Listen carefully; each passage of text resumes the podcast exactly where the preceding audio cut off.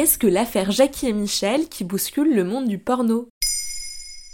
Merci d'avoir posé la question. Le 17 juin 2022, Michel Piron, alors propriétaire du site pornographique Jackie et Michel, a été mis en examen dans le cadre d'une enquête menée par le premier district judiciaire de Paris. Il est accusé de complicité de viol et traite d'êtres humains en bande organisée dans le cadre de la gestion de son site.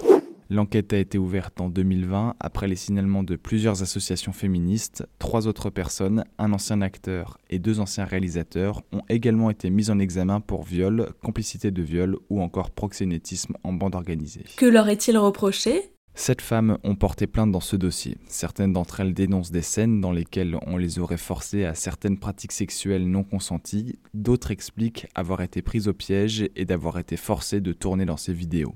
En 2020, le site Combini avait déjà recueilli deux premiers témoignages de femmes dénonçant ces pratiques. Depuis, plusieurs femmes ont raconté les violences ou l'engrenage qu'elles ont subi au micro de BFM TV ou encore dans les colonnes du journal Le Monde et du Parisien. Selon la représentante du ministère public en charge de l'affaire, le système Jackie et Michel serait assimilable à un réseau de proxénétisme et de traite d'êtres humains. C'est-à-dire? Le site a bâti son succès sur les vidéos pro-amateurs dans lesquelles les hommes sont des acteurs professionnels et les femmes des amatrices. Officiellement, ce sont des auto-entrepreneurs qui produisent les vidéos qui sont ensuite vendues à Jackie et Michel qui jouent un rôle d'hébergeurs.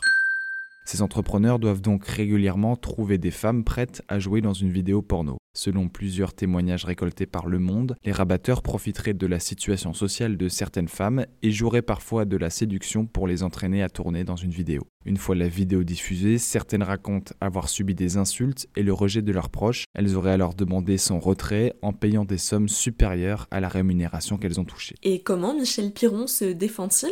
Le principal argument avancé par son avocat est que le groupe Jackie et Michel n'a jamais produit ni réalisé aucun film. Il assure que Michel Piron ignorait les actes de violence sexuelle dénoncés par les plaignantes.